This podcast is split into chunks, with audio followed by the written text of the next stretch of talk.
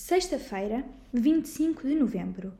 Leitura bíblica em Isaías, capítulo 2, dos versículos 6 ao 22.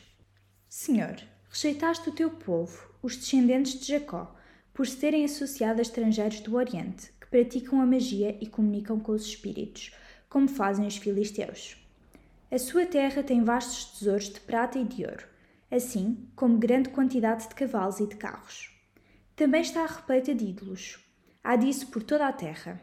São fabricados por homens e, mesmo assim, inclinam-se para adorar aquilo que fizeram as suas próprias mãos. Assim, eles serão humilhados e abatidos. Ó oh Deus, não lhes perdoes esse pecado. Mete-te já dentro das cavernas, das rochas e esconde-te no pó, da presença espantosa do Senhor e da sua gloriosa majestade, porque virá o dia em que os vossos olhares altivos serão abatidos e só o Senhor será exaltado. Naquele dia, o Senhor dos Exércitos será contra o orgulhoso e o altivo, para que sejam abatidos. Todos os altos cedros do Líbano e os poderosos carvalhos de Bazã se baixarão até à terra. Todas as altas montanhas e colinas, as altas torres, as muralhas, os altivos que cruzam os mares e as belas embarcações nos povos, todos serão abatidos nesse dia. Toda a altivez da humanidade será humilhada, o orgulho dos homens será esmagado e só o Senhor será exaltado naquele dia. Todos os ídolos serão completamente abolidos e desaparecerão.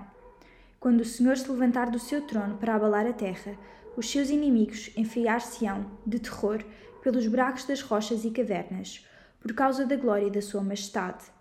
Largarão, por fim, os seus ídolos de prata e de ouro às toupeiras e aos morcegos meter-se-ão pelas fendas das rochas, esconder-se-ão por entre as penhas, agrestes e no cimo dos penhascos, tentando escapar ao terror do Senhor e à glória da Sua Majestade, quando se levantar para assombrar a terra.